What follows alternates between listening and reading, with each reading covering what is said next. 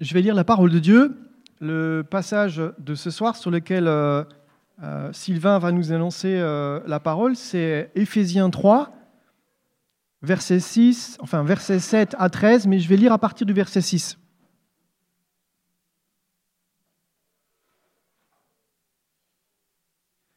Nous lisons la parole de Dieu. Alors, ce mystère, c'est que les non-juifs sont cohéritiers des juifs qu'ils forment un corps avec eux et participent à la même promesse de Dieu en Jésus-Christ par l'Évangile. J'en suis devenu le serviteur conformément au don de la grâce de Dieu qui m'a été accordé en raison de l'efficacité de sa puissance. Moi qui suis le plus petit de tous les saints, j'ai reçu la grâce d'annoncer parmi les non-juifs les richesses infinies de Christ et de mettre en lumière pour tous les hommes comment se réalise le mystère caché de toute éternité en Dieu qui a tout créé par Jésus-Christ. Ainsi, les dominations et les autorités dans les lieux célestes connaissent maintenant, par le moyen de l'Église, la sagesse infiniment variée de Dieu, conformément au plan éternel qu'il a accompli en Jésus-Christ notre Seigneur. C'est en Christ, par la foi en lui, que nous avons la liberté de nous approcher de Dieu avec confiance. Aussi, je vous demande de ne pas perdre courage à cause des souffrances que j'endure pour vous elles sont votre gloire. Je priais. Notre Dieu, notre Père, on est tellement reconnaissant d'être ici tous réunis pour entendre ta parole. Merci pour la grâce que tu nous fais d'être tes élus, de t'avoir été mis à part pour toi, racheté pour toi. Nous sommes sauvés dans le beau nom de Jésus-Christ. Et nous sommes encore euh, touchés par ta parole ce soir, par ce beau texte sur lequel Sylvain va nous apporter euh, son message. On sait que tu le conduis par ton esprit, on sait qu'il il, va nous apporter un message dans l'amour et la fidélité de ta parole, et on prie, Seigneur, que tu nous donnes de comprendre cette parole, que tu nous donnes l'intelligence de la mettre en pratique, la sagesse et le discernement pour connaître ta volonté, ce qui est bon, agréable et parfait. En Jésus-Christ, nous prions. Amen. Merci Jérémie.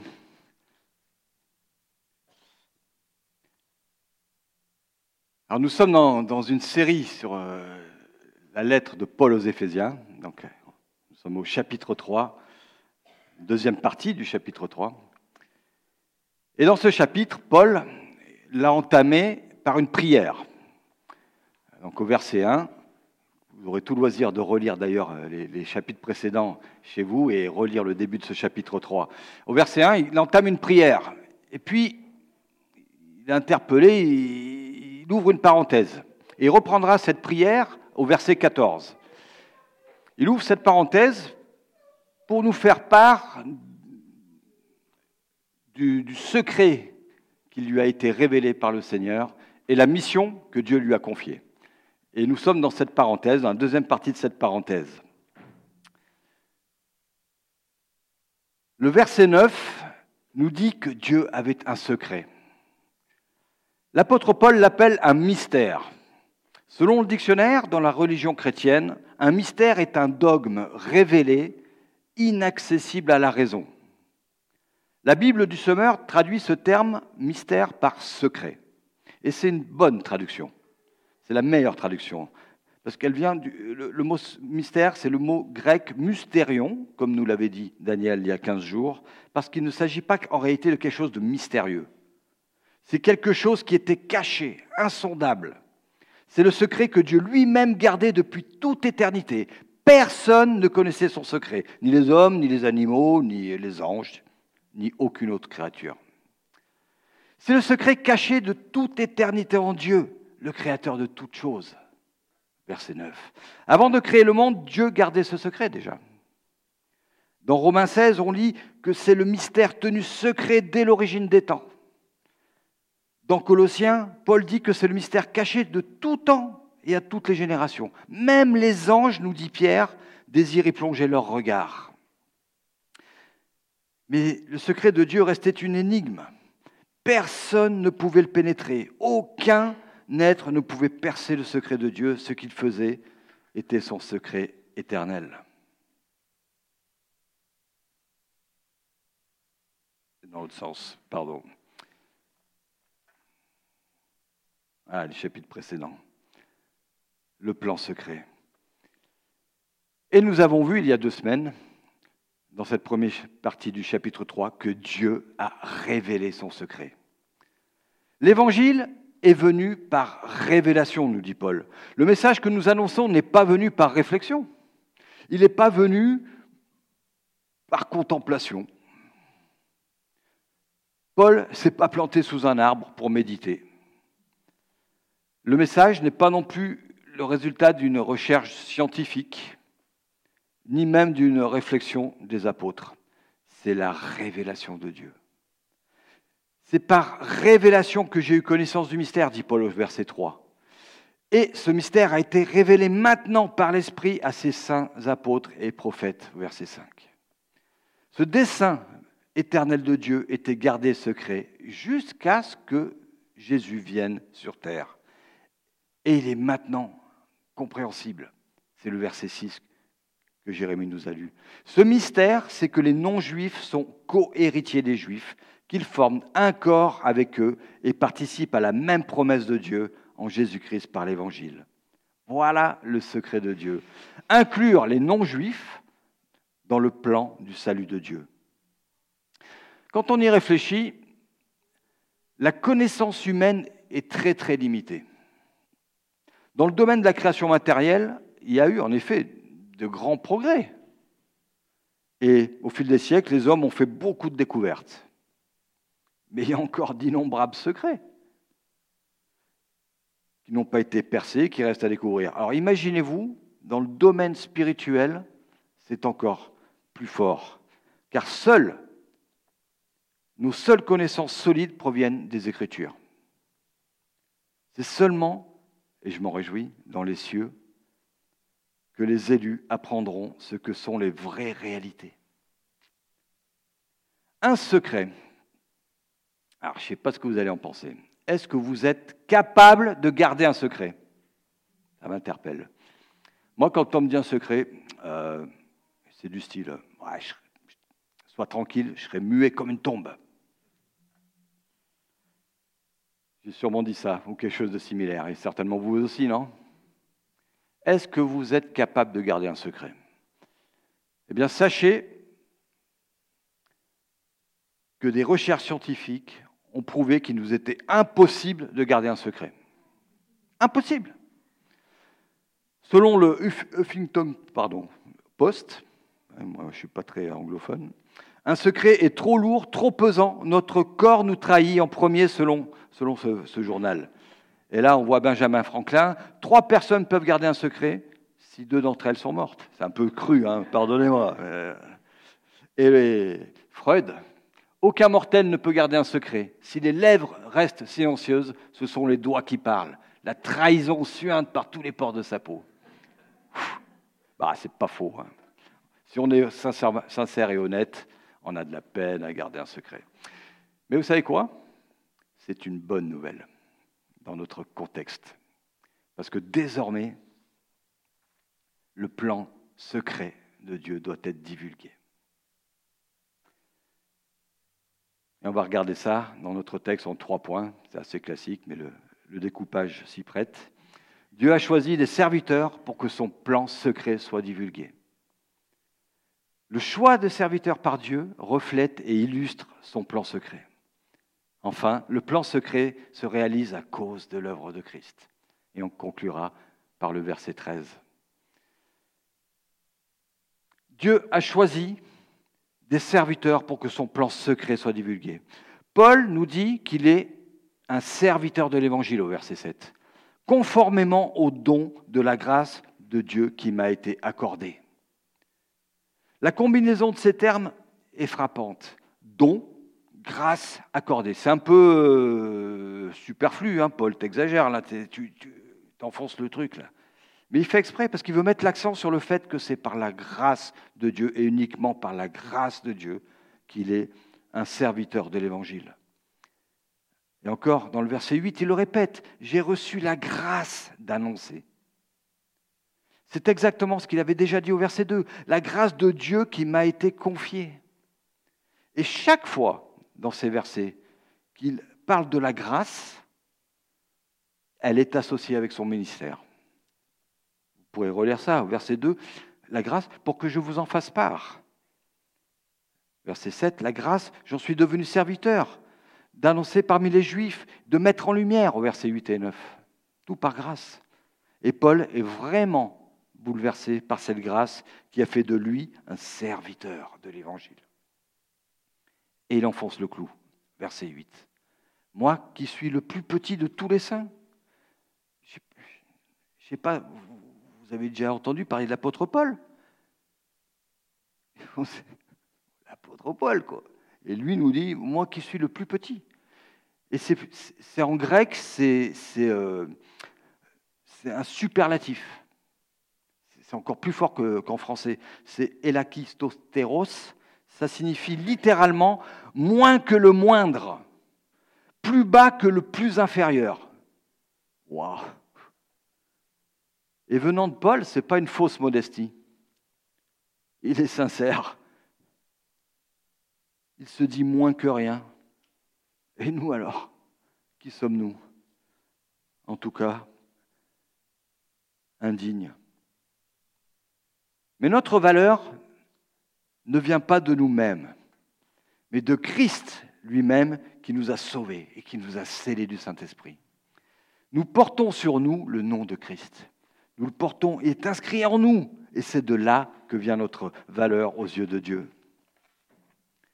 Paul en disant cela, il considère vraiment l'œuvre de Christ accomplie pour lui et en lui.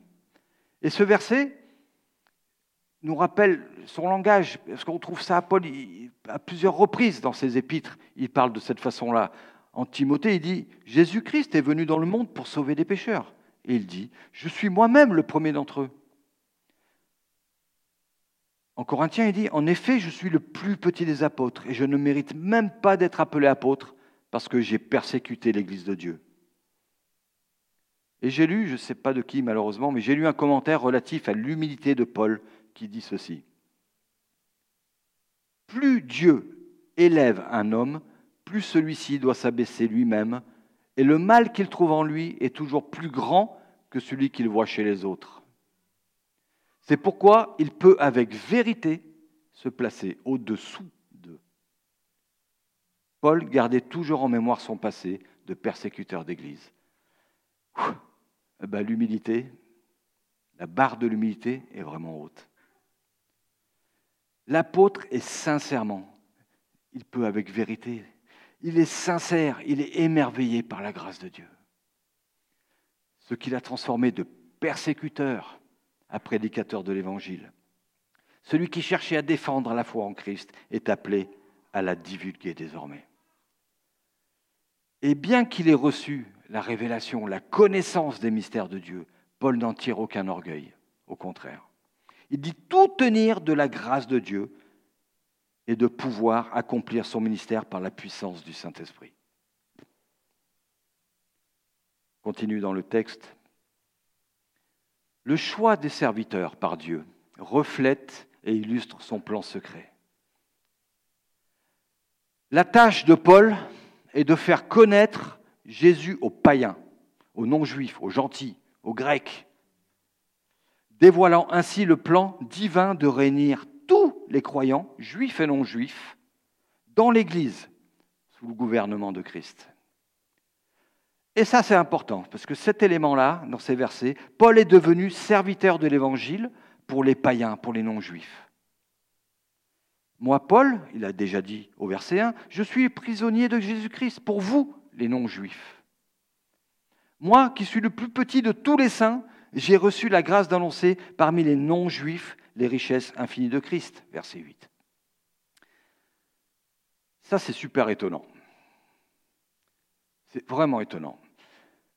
Dieu a choisi un juif, celui qui était un hébreu, né des hébreux, circoncis le huitième jour de la tribu de Benjamin, etc. Dans Philippiens 3, on peut lire ça. Il l'a choisi pour être l'apôtre des non-juifs, des païens. C'est un peu bizarre.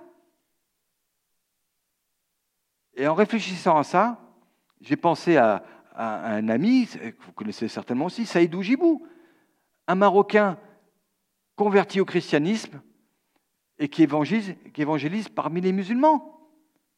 Ça a du sens. J'ai pensé à notre, à notre frère JD, avec Metal Mission. Ils vont au, festival euh, Hellfest pour évangéliser des métalleux. Mais eux-mêmes, majoritairement, je dis c'est pas exclusif, mais majoritairement, ils aiment le, métal. Et moi, j'ai toujours dit à JD, bon, moi je veux bien prier pour vous, mais c'est pas mon truc. Et ça, ça nous paraît avoir du sens. Eh bien, pour Dieu, non. Bien sûr que ça a du sens, dans le sens d'aller évangéliser, ça a du sens. Mais le fait de, choisir d'être dans le même milieu, ou social, ou culturel, eh ben, ça n'a pas de sens pour Dieu. C'est ce que là, il fait avec Paul. Il choisit un hébreu, un juif, pour être l'apôtre évangélisé des non-juifs.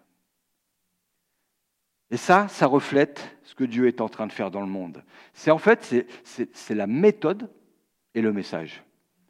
De quelle façon Dieu emploie des serviteurs. Dieu choisit des instruments qui reflètent le fait que dans notre diversité, nous avons tous un même héritage, nous formons tous un même corps et nous participons tous à la même promesse. Et ceux, ne voyez pas cela comme un jugement, mais plus par une réflexion sur la parole de Dieu. Ceux qui cherchent à construire des églises homogènes, qui cherchent à enlever l'influence des autres, ou, qui disent que nous pouvons évangéliser, euh, je ne sais pas, la Polynésie, parce que nous sommes polynésiens, n'ont pas saisi la nature de l'évangile ou le plan de Dieu. Je peux comprendre que pour des raisons culturelles, linguistiques, il existe des églises ethniques. Mais la diversité dans le corps de Christ fait partie intégrante du message biblique. Ce n'est pas notre souche, notre origine, notre race, notre nationalité qui nous rendent plus efficaces. C'est le don de la grâce de Dieu qui nous a été accordé en raison de l'efficacité de sa puissance. Cette grâce, Paul nous dit, a été accordée pour deux raisons. Premièrement, d'annoncer aux non-juifs, c'est-à-dire à tout le monde. Et ça, c'est la bonne nouvelle. D'annoncer à tout le monde les richesses infinies de Christ. Et c'est notre rôle de divulguer, d'annoncer ce secret, cette bonne nouvelle, d'annoncer la grâce de Dieu en Jésus-Christ autour de nous, notre famille, nos amis, nos voisins, nos collègues de travail, de, fac ou ce que vous voulez, à notre prochain. Et deuxièmement, Paul dit, la grâce nous a été accordée pour mettre en lumière pour tous les hommes comment se réalise le mystère caché de toute éternité en Dieu qui a tout créé par Jésus-Christ. Autrement dit, je dois mettre en lumière pour tous les hommes, et femmes bien sûr, la façon dont Dieu réalise son plan secret. C'est-à-dire que nous annonçons non seulement le message, mais aussi la méthode. Nous démontrons que Christ est mort pour une Église multiethnique. L'Église devient l'agent de Dieu pour la réconciliation entre les hommes. Souvenez-vous au chapitre 2, et si ce n'est pas le cas, relisez le chapitre 2. Nous étions privés, nous, non-juifs, du droit de citer en Israël, étrangers aux alliances de la promesse, mais en Christ. Christ est notre paix, lui qui des deux, juifs et non-juifs, n'en a fait qu'un, en détruisant le mur de séparation, le mur de l'inimitié, de la haine. Il a créé en sa personne, avec les deux, juifs et non-juifs, un seul homme nouveau, une nouvelle humanité. Et il a fait la paix entre elles pour les réconcilier avec Dieu, tous deux en un seul corps par sa croix. Ainsi nous sommes édifiés ensemble pour être une habitation de Dieu en esprit. C'était le chapitre 2, ça. Le salut de Dieu ne concerne pas seulement une dimension verticale. Notre relation avec Dieu concerne également une dimension horizontale. Notre relation les uns avec les autres. Et c'est vrai qu'on devrait, on se doit d'envoyer des missionnaires dans d'autres pays. On a reçu des missionnaires américains dans cette église. On reçoit encore. Et nous établissons des églises hétérogènes, composées des gens de toutes couleurs, de tout groupe ethnique. Dans cette église, cet après-midi, je ne sais pas si vous le savez, mais il y a plus de 30 nationalités ou origines représentées. Et on peut voir cette belle unité créée par l'Esprit de Dieu. La méthode et le message. Nous avons un même héritage, nous formons un même corps et nous participons tous à la même promesse en Jésus-Christ par l'Évangile. Les destinataires du message sont des non-juifs, et donc tous les hommes. Le résultat final est que, ça c'est incroyable, les dominations et les autorités dans les lieux célestes connaissent maintenant, par le moyen de l'Église, la sagesse infiniment variée de Dieu. Verset 10. Alors ça, c'était une parole d'encouragement pour les, pour les Éphésiens, parce qu'ils avaient été eux-mêmes dominés dans le passé. Paul leur avait déjà dit au début de, de cette lettre, au chapitre 1, que Christ était élevé bien au-dessus de toute autre domination, autorité, puissance, souveraineté, au-dessus de tout nom qui peut se nommer. Et tous ces pouvoirs hostiles ont été mis sous ses pieds et Christ est devenu le chef suprême de l'Église. Donc ils ont entendu ça au chapitre 1, au début de la lettre. Ensuite, au chapitre 2, Paul leur a dit qu'ils étaient assis avec Christ dans les lieux célestes. Et maintenant, il annonce que la diversité dans l'Église démontre au pouvoir la sagesse de Dieu dans sa grande diversité. Dieu est un Dieu de diversité. Il a créé les gens de toutes langues, de toute tribu, de toute nation, et il veut les intégrer dans son Église. Son dessein éternel au, verset 11 pardon, du chapitre 3 est de former de nous tous un même corps. C'est de cette manière que l'Église démontre la sagesse de Dieu dans sa grande diversité. C'est ainsi que nous célébrons la gloire de sa grâce et que Dieu montrera dans les siècles à venir la richesse surabondante de sa grâce. Et déjà, les principautés, les autorités voient leur défaite et voient la sagesse de Dieu par l'unité dans l'Église. Que ce soit les anges, bons ou mauvais, hein, les créatures spirituelles s'intéressent à l'Église parce que c'est là que se vit, d'une part, la, la vraie relation fraternelle. J'en conviens encore imparfaite, mais là, on est appelé à vivre, à, exercer, à accepter le pardon.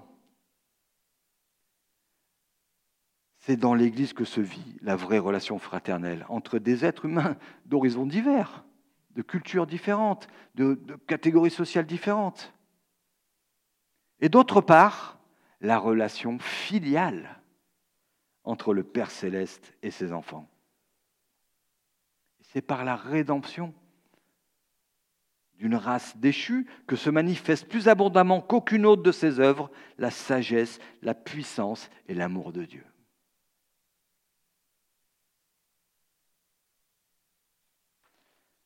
Continuons dans le texte. Ce plan secret se réalise à cause de l'œuvre de Jésus-Christ. Dans toute l'épître aux Éphésiens, la place centrale de Jésus dans le plan secret est très très claire je vous bombarde un peu de, références, et si vous voulez vraiment avoir toutes les références, je, vous donnerai les, versets. Mais c'est tellement important. Et relisez depuis le début cette épître aux Éphésiens. Dans le premier chapitre, Paul nous dit que c'est en Christ que toutes les bénédictions spirituelles nous sont accordées. Toutes. C'est en Christ que Dieu nous a élus avant la fondation du monde. En lui, nous avons la rédemption par son sang. Le plan de Dieu est déjà d'ailleurs déclaré au verset 10 du chapitre 1. Réunir sous un seul chef, le Christ, tout ce qui est dans les cieux et tout ce qui est sur la terre. En lui, nous avons aussi été mis à part. En lui, en Christ, nous avons cru. C'est Christ qui a été élevé à la droite de Dieu, bien au-dessus pardon, de toute principauté, autorité, puissance, souveraineté, au-dessus de tout nom qui peut se nommer.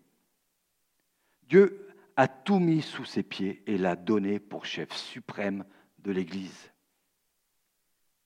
Ça, c'était au chapitre 1. il y a déjà beaucoup de choses. Hein. Au chapitre 2, Paul continue. cet accent sur la place centrale de Christ. Dieu nous a rendus à la vie avec le Christ. Il nous a ressuscités en Christ. Sa bonté envers nous est en Christ. Nous sommes devenus proches par le sang de Christ. Et le sang de Christ a détruit le mur de séparation entre les juifs et non-juifs et a fait de nous tous un seul nouveau, homme nouveau. C'est par Christ que nous avons, juifs et païens, accès auprès du Père dans un même esprit, ayant été édifiés sur Jésus-Christ, et c'est en lui que nous devenons un temple, une habitation pardon, de Dieu en esprit. Et dans ce chapitre 3, nous lisons que le plan secret, au verset 11 et 12, le plan secret, le dessein éternel de Dieu, a été accompli par Christ, notre Seigneur. C'est en Christ, par la foi en lui, que nous avons la liberté de nous approcher de Dieu avec confiance. Waouh Et Paul nous l'avait déjà dit au verset 18 du chapitre 2. C'est par lui que nous avons les uns les autres accès auprès du Père dans un même esprit. Là, le contexte nous indique que Paul, parle d'un accès par le corps. Je m'explique. Nous sommes concitoyens, membres de la famille de Dieu, édifiés ensemble pour être une habitation de Dieu en esprit. C'est en tant que corps de Christ, c'est-à-dire l'Église, que nous avons, par la foi en lui, la liberté de nous approcher de Dieu avec confiance. En se servant des deux termes, liberté et confiance, Paul veut souligner l'accès qu'a l'Église en Jésus-Christ. Le mot traduit par approcher signifie avoir le droit de venir dans la présence d'un souverain ou d'une divinité. Les croyants ont le privilège infini de pouvoir s'adresser à Dieu, non seulement avec confiance, mais avec audace. C'est au nom de Christ et par la foi en lui que nous avons cet accès. Ce qui veut dire qu'il est hors, de question de pouvoir entrer en communion avec Dieu en dehors de Jésus-Christ. Et si vous vous souvenez de la série qu'on avait faite sur les Je suis dans l'évangile de Jean, Jésus-Christ lui-même nous l'a dit ça. Je suis le chemin, la vérité la vie. Personne ne vient au Père que par moi. Jean 14 ensemble. Gens de toute nation, toute tribu, toute langue, tout peuple, nous nous approchons de Dieu avec liberté et confiance, à cause de l'œuvre réconciliatrice de Jésus-Christ. Avant de reprendre au verset 14 sa prière, sa prière pardon, entamée au verset 1, Paul termine cette parenthèse par ce verset 13. Aussi, je vous demande de ne pas perdre courage à cause des souffrances que j'endure pour vous. Elles sont votre gloire. C'est sûr, moi je dis toujours, si tu veux être tranquille, t'occupe pas de Dieu, tu vas être tranquille. Et c'était le cas pour Paul, il ne voulait pas laisser Dieu tranquille. Il a annoncé l'évangile. Et s'il n'avait pas annoncé la grâce de Dieu aux non-juifs, alors les juifs l'auraient laissé tranquille. Là, ils l'ont, dans, notre contexte, ils l'ont accusé d'avoir introduit un non-juif trophime dans le temple au-delà du mur de séparation. C'était faux, c'est une fausse accusation, mais il était en prison pour ça. On lui reprochait alors d'avoir fait cela. Et les Juifs étaient hostiles parce qu'il a annoncé le message, la bonne nouvelle aux non-juifs. Oui, la prédication de la bonne nouvelle attire à l'apôtre bien des souffrances. Mais elles en valent la peine parce que l'évangile procure, aux non-juifs le salut et on en est bénéficiaire. Si Paul n'avait pas fait ça, rendez compte? Ce salut qui sera suivi de la gloire éternelle. C'est un état de félicité. On ne peut même pas se le représenter. J'espère que vous avez hâte de vivre cela. Paul a fondé énormément d'églises. On avait une fois visité la, Sicile, on était à Syracuse, on a visité les catacombes, et là, il y avait le, guide. Bon, ce n'est pas, pas écrit dans la Bible, c'est la tradition qui disait ça, il y avait un hôtel, elle disait, la guide disait, Paul, que l'apôtre Paul était là, avait prêché là, et que de là étaient nées les églises en, Sicile. Et quand tu lis la parole de Dieu, tu vois qu'il est resté deux jours. dis, waouh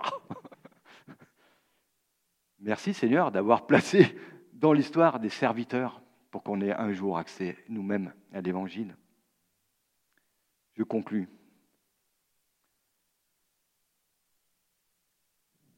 Vivre l'unité dans la diversité.